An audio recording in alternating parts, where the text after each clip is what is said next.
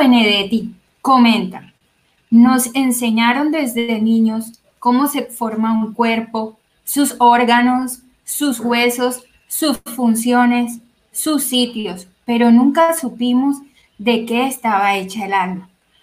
Hola a todos y a todas. Bienvenida a una nueva entrega de la familia Psicoarte Podcast. Es un placer estar con ustedes el día de hoy desde el rincón del mundo en el que se encuentren. Y nos place compartir este momento. A mí, Laura de la Torre, y a mis colegas y amigas Leiden, Bladys y Jessie. Es eh, de grato para nosotras saber que nuestra mente con sus emociones y nuestros sentimientos están interrelacionadas con nuestro cuerpo. Recuerden que las emociones son necesarias para la supervivencia. No existen emociones ni buenas ni malas y que es importante estar también tristes como enfadados, como alegres y como enojados, porque en realidad todas esas emociones son evolutivas y adaptativas.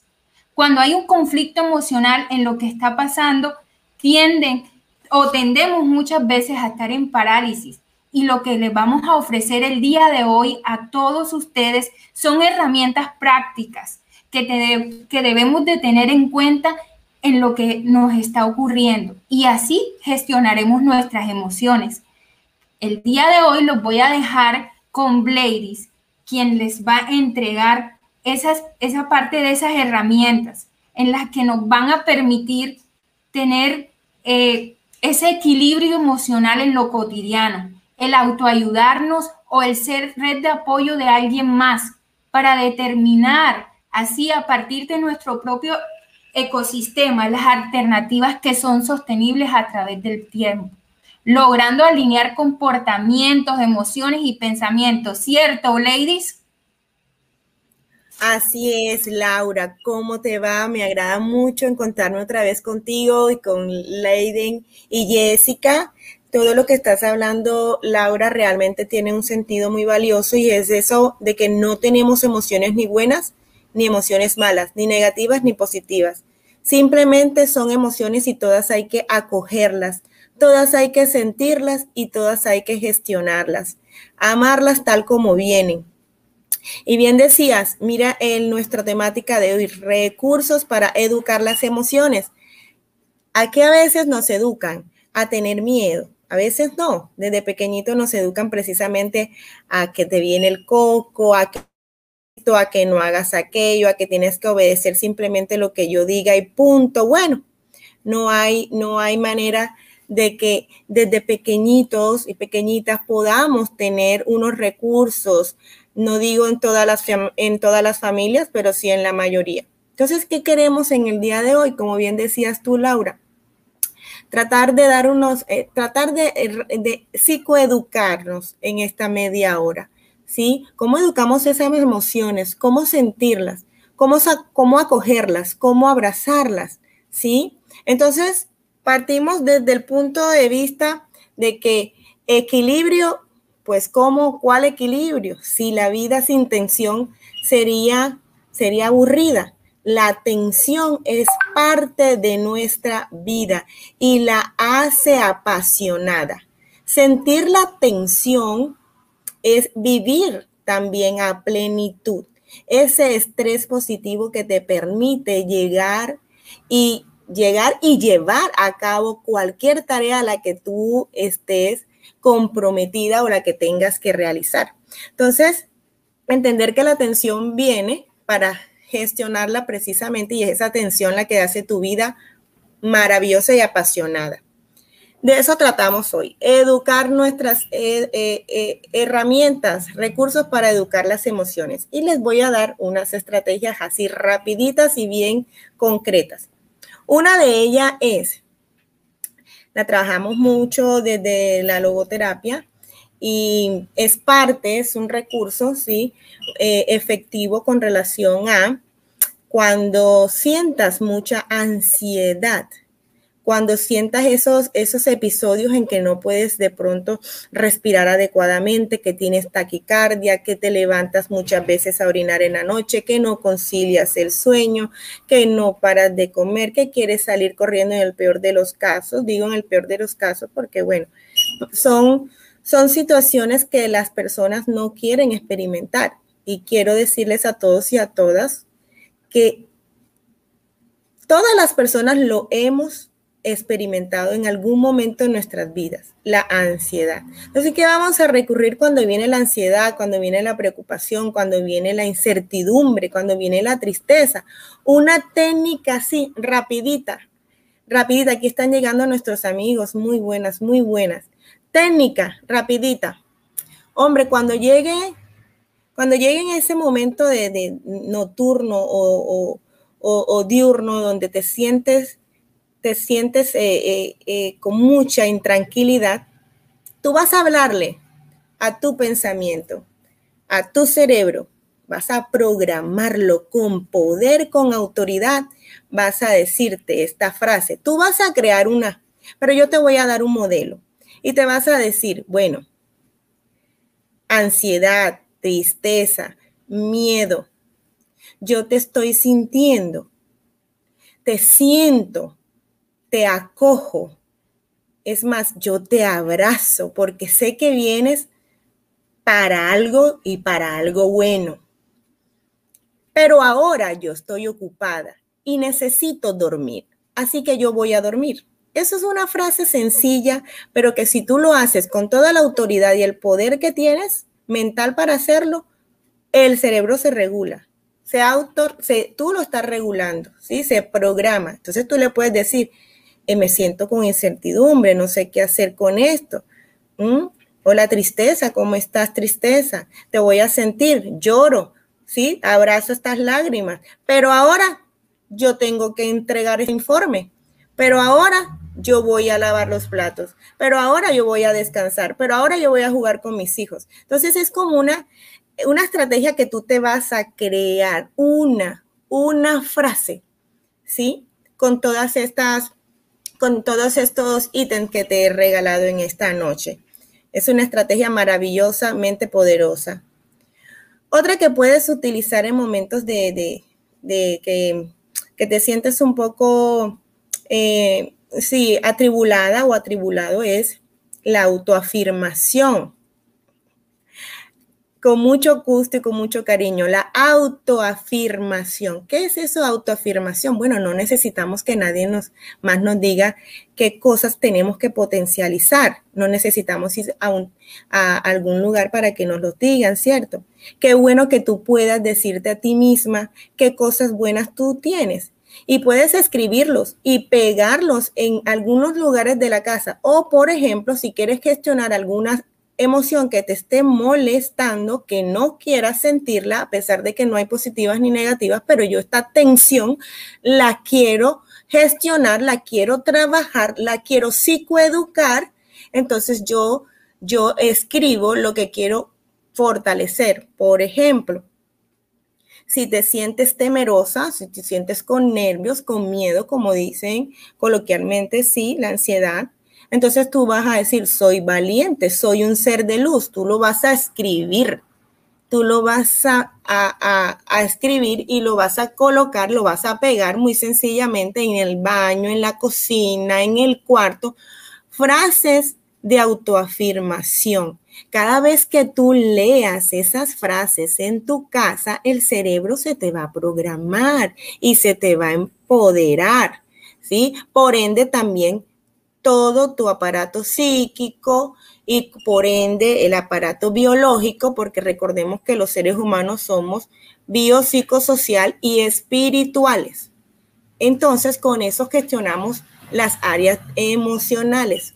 Como siempre les digo, la oración, la meditación, la conexión con Dios también te puede y es una de las primordiales técnicas para continuar educando tus emociones.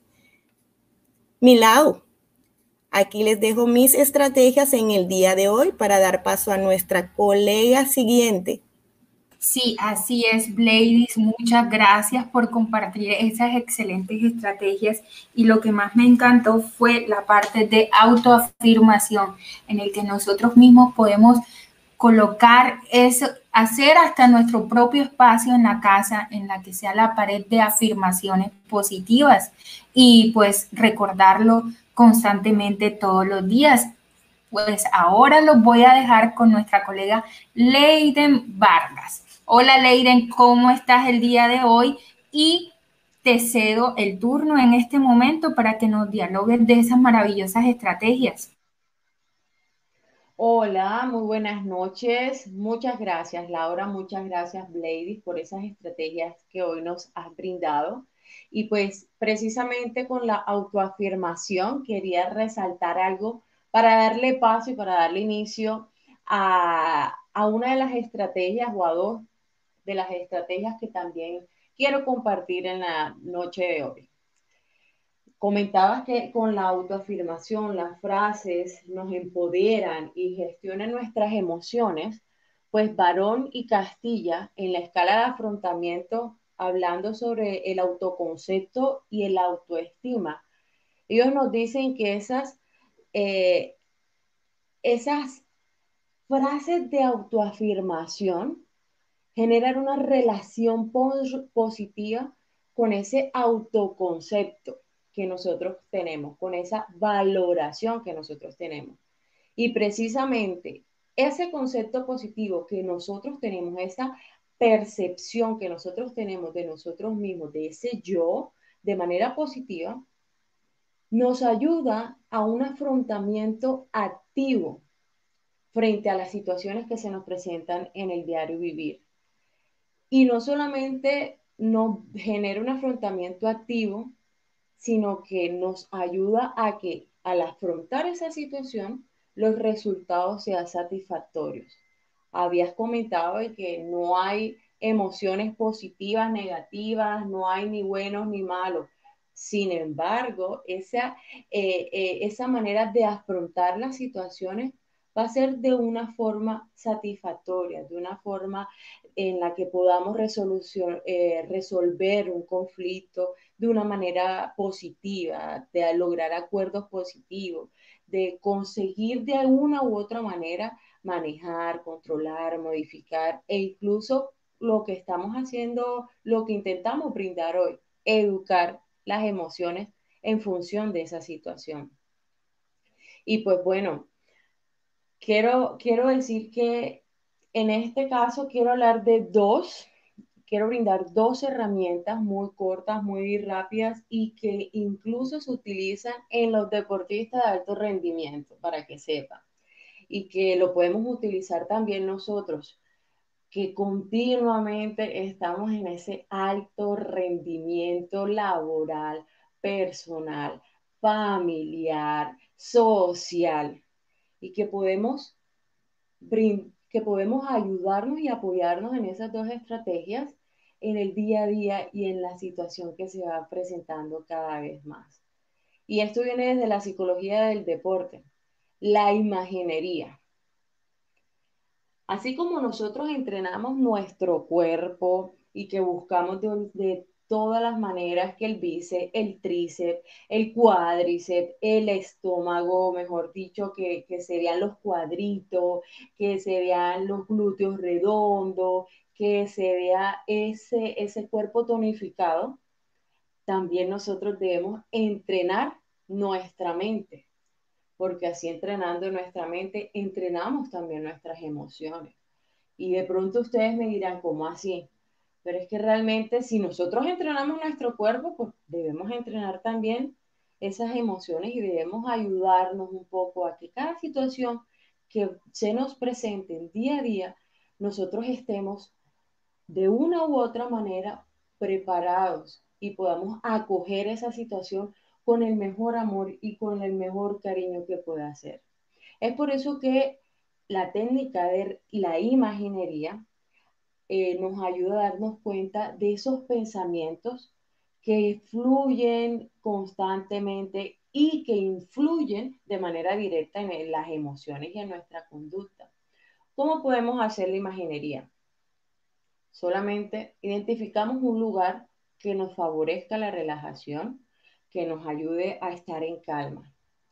Luego vamos a evaluar previamente qué lugares nosotros anteriormente habíamos ido antes y que nos llene de paz, tranquilidad, que nos llene de esa calma.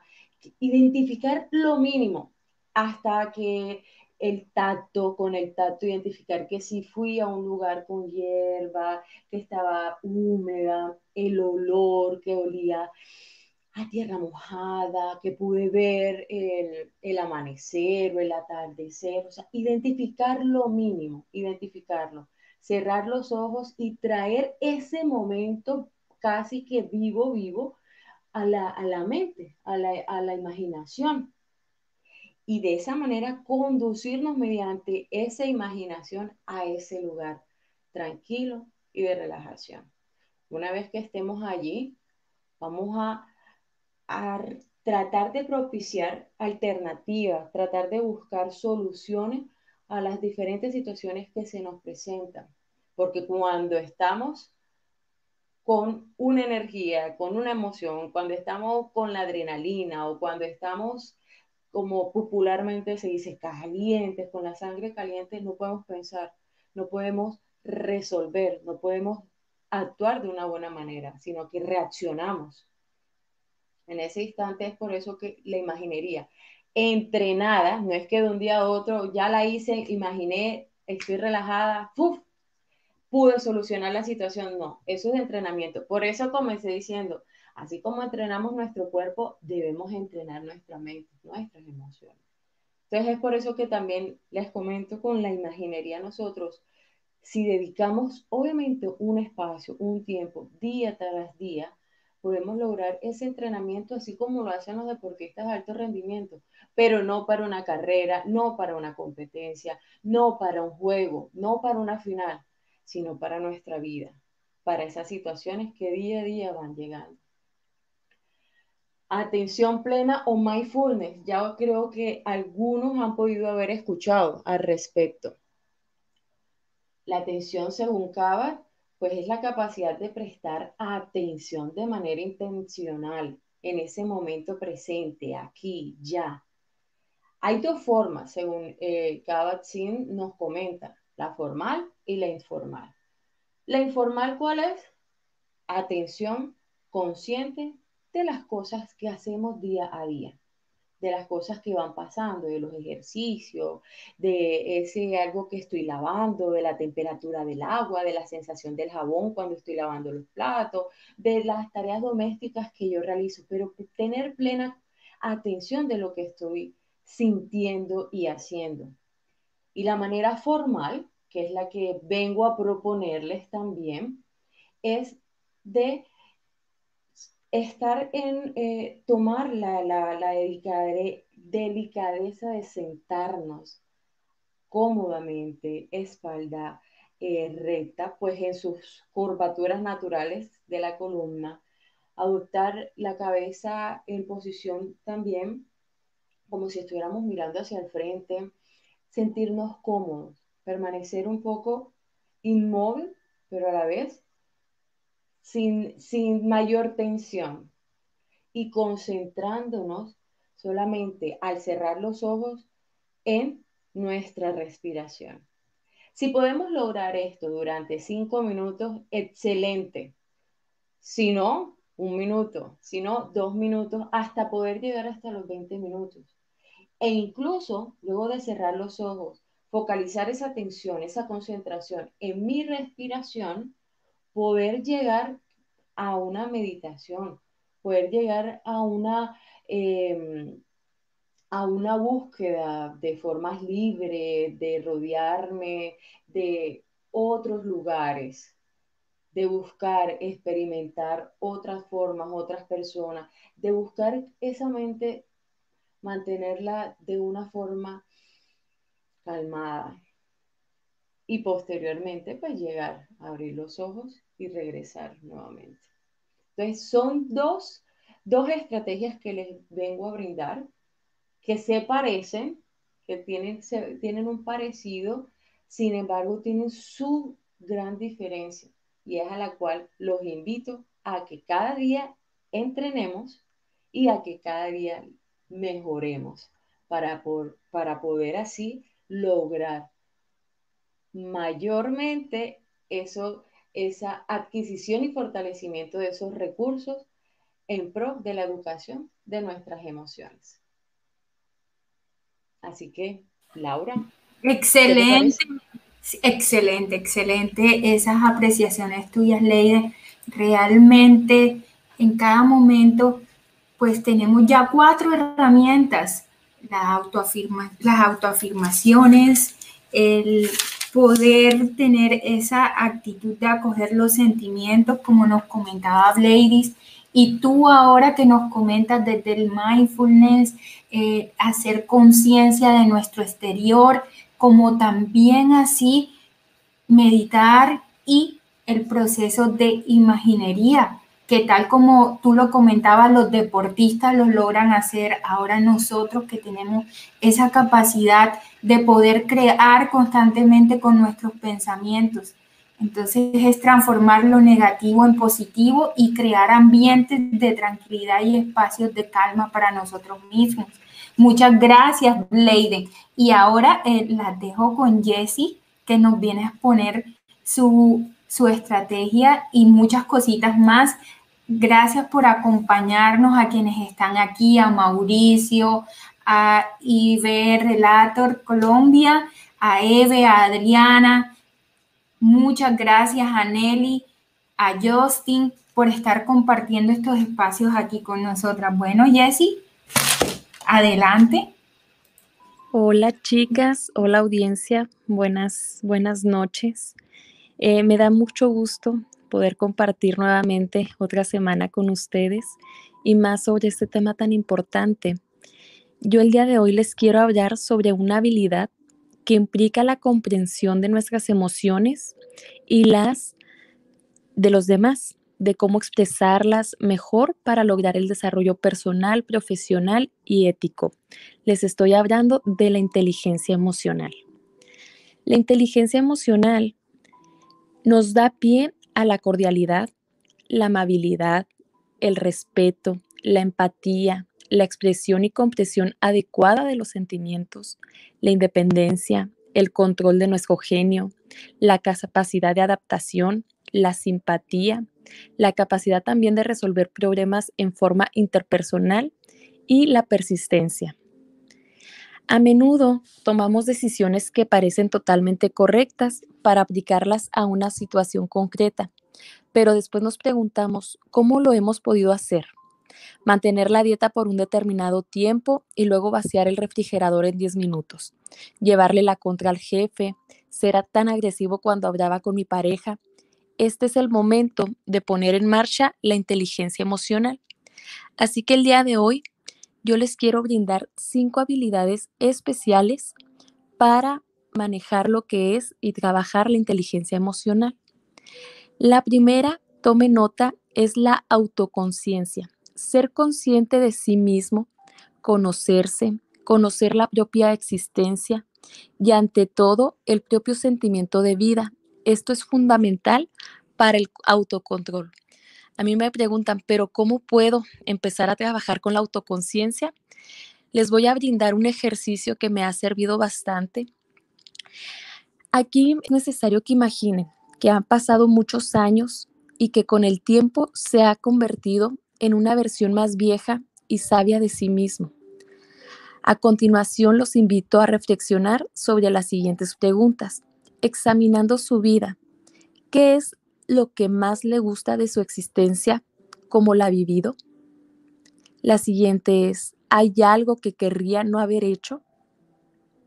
La tercera, ¿hay algo que querría haber hecho? La cuarta, ¿qué le gustaría que sus seres queridos recordaran más respecto a su vida con ellos? La quinta, en una escala de 0 a 10, ¿cuánto hay ya en su existencia actual que refleje las respuestas que ha dado a la pregunta anterior. Y por último, si usted quisiera aumentar el grado en que su vida actual refleje las ideas respondidas en las preguntas anteriores, cuál sería el paso más pequeño que podría dar.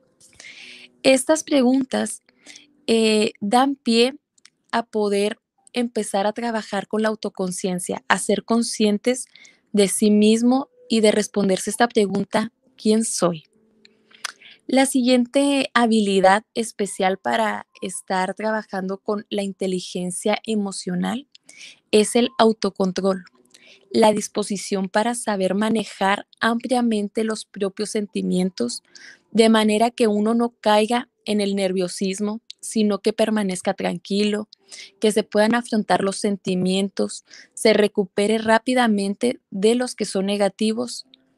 De aquí surge la motivación. La motivación sería el tercer paso, la tercera habilidad, que significa ser tenaz, permanecer en una tarea, no desanimarse cuando algo no sale bien, no dejarse desalentar. La cuarta habilidad que les traigo el día de hoy, esta noche, es la empatía.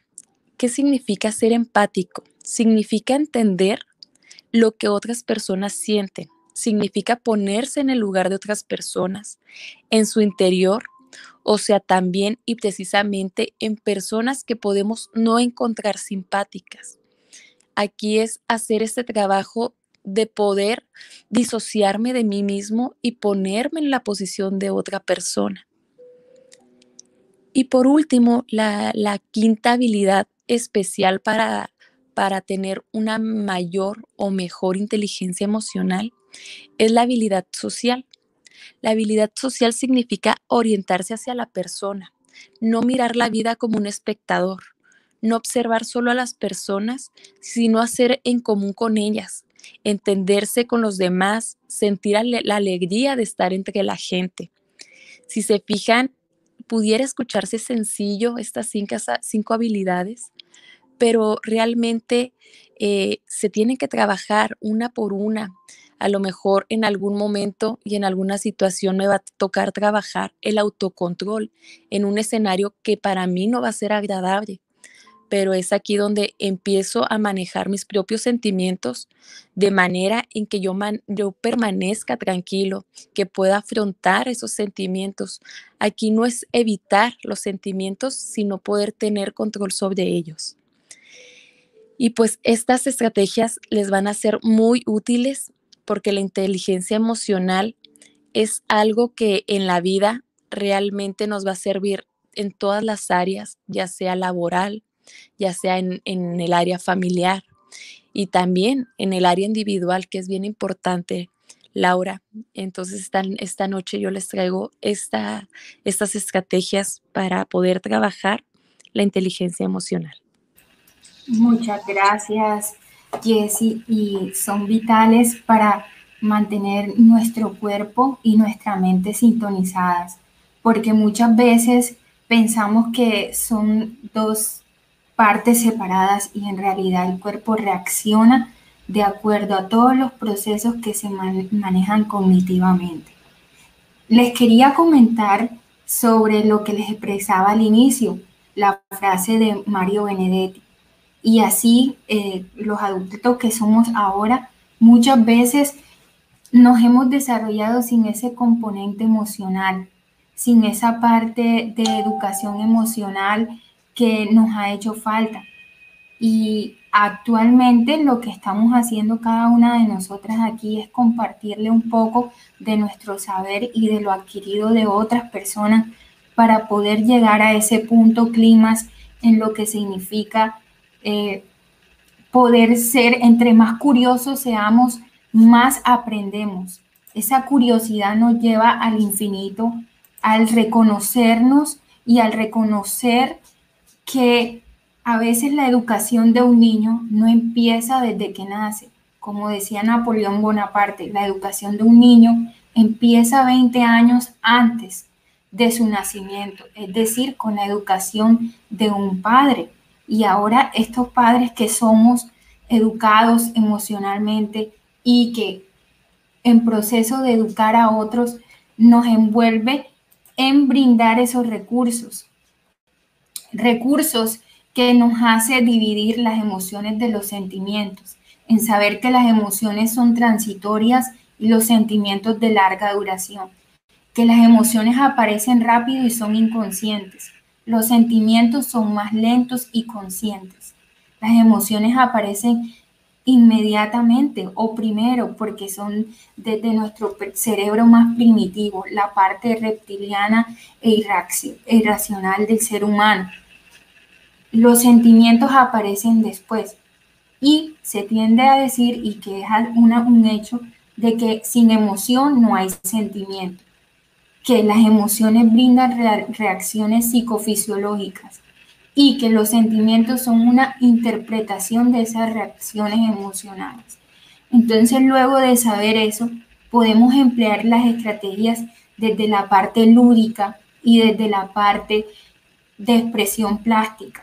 Podemos hacer el moldeado desde el manejo de, de obras artísticas, collage, el pintar, el desenfrenar nuestras emociones desde esa manera, como lo hizo alguna vez Frida Kahlo, para poder tener el manejo de sus emociones durante el largo tratamiento que padecía por el incidente que tuvo y así pudo superar y lograr otras cosas más. A veces se considera de que mm, nos sucede algo y se nos quita una cosa por otra, pero en realidad nuestro cuerpo es adaptativo y flexible, lo que hace que además de ser una compensación, el tener una expresión plástica y artística o el jugar que pueden involucrarse tanto con sus niños o los adultos para poder calmar esas emociones, nos puede hacer sentir más vivo y, y desarrollar otras prácticas que pueden reflejar nuestro interior. Entre otras técnicas de afrontamiento para adaptar esas emociones, existe la risa. La risa desde el observar cosas divertidas o nosotros mismos burlarnos de lo que nos sucede.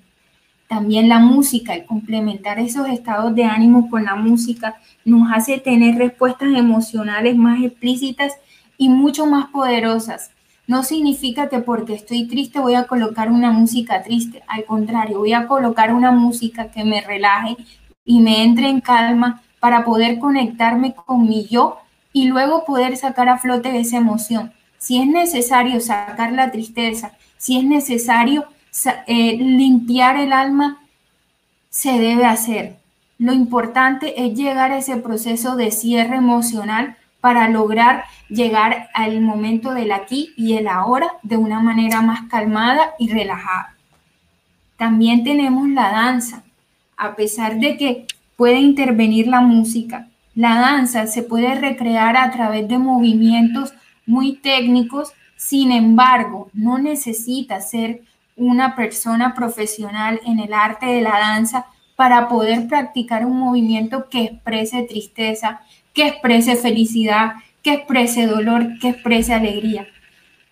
Muchas veces eh, las desconexiones entre el aquí y el ahora no nos permiten de pronto tener esa caja de herramientas a disponibilidad, lo que hace importante tener una red de apoyo que nos conecte con esa caja de herramientas permanente, como lo son las artísticas y lúdicas, como también las que comentaban mis compañeras desde otras perspectivas y así ustedes puedan poder manejar sus procesos emocionales y sentimentales. El día de hoy fue grato darles una nueva entrega, poder compartir con ustedes y a todas las personas que estuvieron aquí. De parte de mis compañeras, colegas y amigas, agradecemos que e, este acompañamiento de ustedes y poder saber que nos están escuchando y que todas estas herramientas las puedan poner en práctica. Leiden, Ladies, Jessica. Uno, un mucho gusto, un honor, una felicidad volver a estar aquí este miércoles, reencontrarnos con estas personas que siempre están aquí acompañándonos, darles las gracias por escucharnos, darles las gracias por, por estar aquí que para, para nosotras es, es valioso, vale, vale oro el que ustedes puedan estar al mediodía, en la noche, a la hora que, está, que nos disponemos nosotras a conversar con ustedes, aquí están. Agradecida y encantada de volver a tenerlas a ustedes, mis compañeras y a nuestros escuchantes.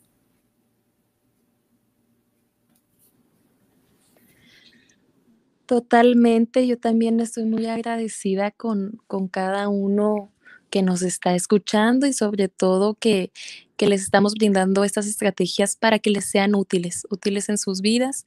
Y pues agradecida también con cada una de mis compañeras. Y pues nos vemos la siguiente semana con nuevo tema. Espero que, que nos sigan también en nuestras redes sociales. Y aquí estamos para, para brindarles cada vez estrategias que sean útiles para su desarrollo personal, profesional y para la vida, que es lo más importante. Un gusto y me despido de ustedes.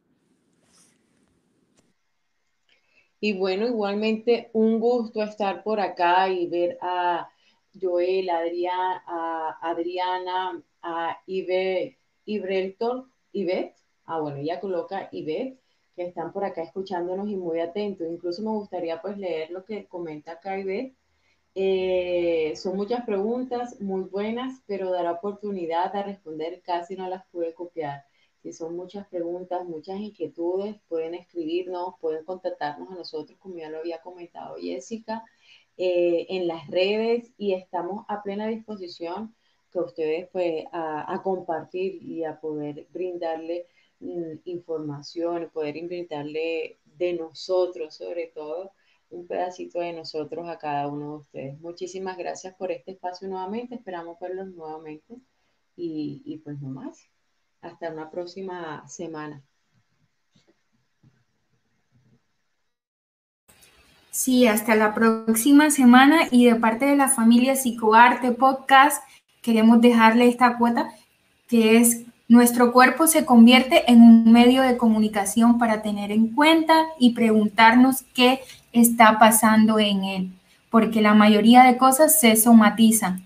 ¿Qué estamos proyectando? Somos energía y es importante darnos cuenta qué proyectamos ante los demás. Feliz noche, feliz día, feliz tarde y hasta la próxima entrega.